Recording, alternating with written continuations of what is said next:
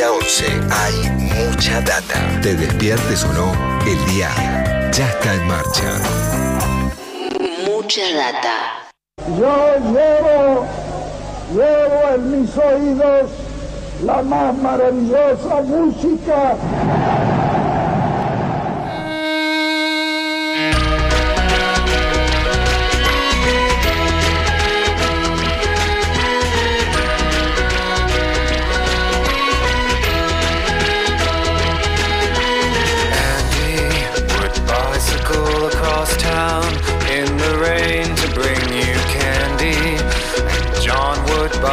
gown for you to wear to the prom with Tom, the astronomer who'd name a star for you. But I'm the luckiest guy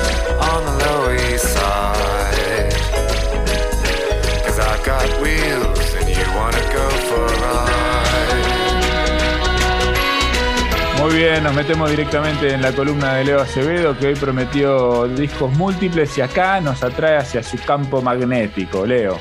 Así es, porque soy el galán de la paternal. De Almagro en este caso. Esto es The Luckiest Guy on the Lower East Side, traducido aquí por Alvin Nacho y Rubín como el galán de la paternal, aquella canción que tenía un muy lindo video protagonizado por Felipe Colombo manejando un Renault 4 por las calles de la Paternal. Esta es la versión original de The Magnetic Fields, el proyecto de Stephen Merritt. Y esta canción está incluida en 69 canciones de amor, un disco del año 1999. Un disco que en realidad son tres discos con 23 temas cada uno. Y que originalmente eh, Merritt tuvo la idea de escribir 100 eh, canciones de amor para un espectáculo, un espectáculo así de, mm, de, revista, dice él. Digamos, imaginémonos un espectáculo de café concert, digamos, sería la, la, versión este, local. Y él se dio cuenta que si hacía 100 canciones de dos minutos promedio cada una, el show hubiese durado cuatro horas. Entonces dijo, bueno, nos vamos a cortar un poco el asunto y vamos a hacer un disco de 69 canciones de amor. No sabemos por qué eligió el número 69. Supongo que para dividir el disco en 3 de 23, vaya a saber. Este, pero bueno, es un disco muy, muy lindo del año 99. Nosotros algunas canciones las conocemos a través de las versiones de Alvin H. Rubín, que tradujeron hace unos años este, varias de estas canciones. Ah, las tradujeron incluso con el visto bueno de Stephen Merritt y con este, algunas correcciones que él iba pidiendo a medida que le iban pasando las versiones para que las autorizara.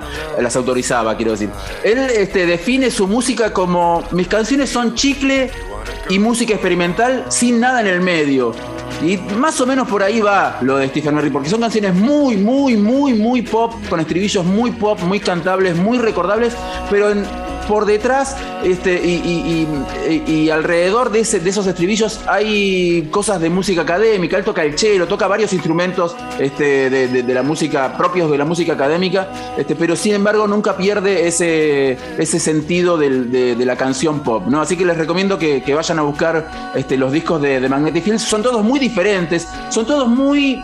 Eh, de sonido muy casero. Él graba generalmente en su casa. Es un tipo bastante particular. Stephen Merritt lo comentamos hace, hace unos días cuando hablábamos de las versiones de Alvin H. Rubin. Tipo que no gusta de, dar shows en vivo.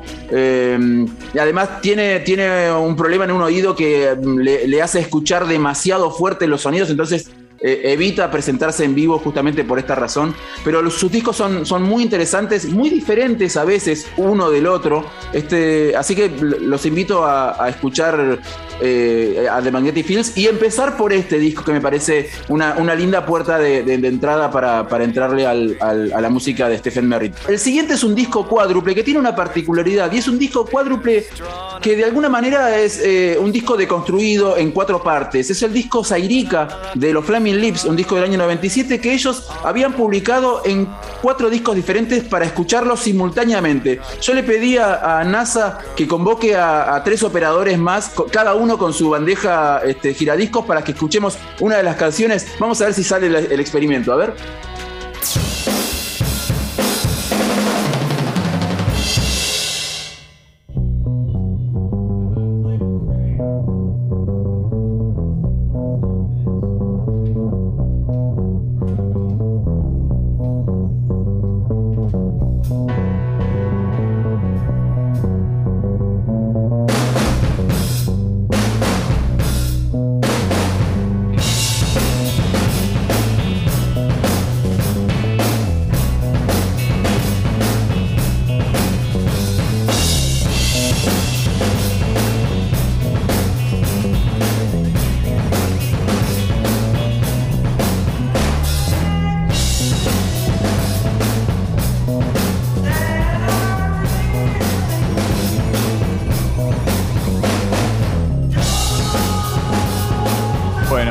Salió, salió en sincro el experimento de los Flamin Lips. es que, es que tenemos unos operadores del recarajo en Radio Nacional, hay que decirlo. Eh, salió perfecto. Porque esto, que escuchamos en, la edición original de Zairica se, se, escucha en cuatro vinilos o cuatro cassettes diferentes. Y ellos recomendaban, sobre todo, el uso de, recomendaban comprarlo en cassette y escucharlo en cuatro autoestéreos diferentes. Ir en cuatro autos cada uno este, y poner este, play a cada uno de los autoestéreos simultáneamente, o mejor dicho, al mismo tiempo, para que suenen estas canciones. También recomendaban escuchar de a, un disco para, para escuchar cada, cada, uno de estos tracks diferentes este, por separado. Es decir, cada uno podía hacer lo que quisiera con este disco Zairica del año 97. Zairica, ellos explicaron, es una mezcla de Zaire, es decir, el país africano, y Eureka, esta expresión este, de, cuando uno llega a un resultado favorable con algún experimento. Esta canción que escuchábamos se llama OK, I'll admit that I really don't understand. Es decir, ok, admito que no, entendí nada. Este, ese es el título de, esta canción que, insisto, se puede escuchar o e, de esta manera como, como lo hicimos nosotros, este, mezclando y, compaginando las cuatro partes, los distintos instrumentos, o cada uno por su lado de nuestros cuatro discos separados. Habríamos con un disco triple, continuamos con un disco cuádruple, lo habitual sería pasar a un disco quíntuple. Y si hablamos de discos quíntuples en el rock argentino, lo primero que nos viene a la, mente es El Salmón. Pero hay otra experiencia de disco quíntuple, quiero decir, y es del año 2005 y es el disco después de Daniel Melero. Después es un disco quíntuple que publicó Daniel Melero en el año 2005 y que él definía de alguna manera más que como un disco quíntuple, él decía, lo veo como un bloque de 3.5 gigas de información. Vieron cómo es Melero a la hora de definir su propio trabajo, ¿no? Siempre le da una vuelta más de tuerca. Este disco incluía canciones, como es habitual en los discos, pero también incluía tracks ambient y tracks de dub. Él estaba muy fascinado con el dub en aquellos años de, la, de la mitad de la década del comienzo de este siglo. Entonces se animó a hacer algunos tracks de dub.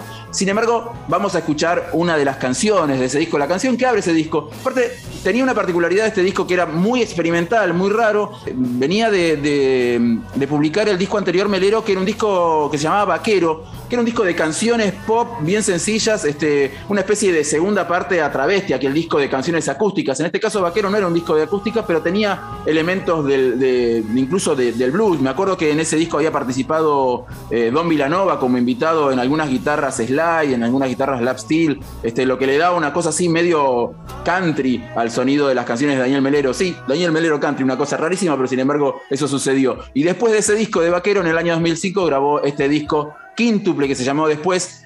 No vamos a escuchar ningún track ambient o ningún track dub. Vamos a escuchar una canción hecha y derecha, una canción bien pop de Daniel Melero que se llama Amor en Pie y que es la que abría en las dos ediciones, la edición simple y la edición quíntuple del disco después. Una maravilla. Bueno, Leo Acevedo, la música en discos múltiples. Esta es una de mis favoritas de Melero, me encanta. Gran canción. divina canción Quédate con nosotros en la mañana de mucha data.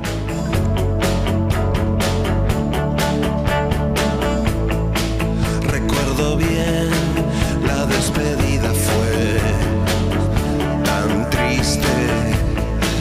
En mi reloj vio las horas pasar y son muy simples.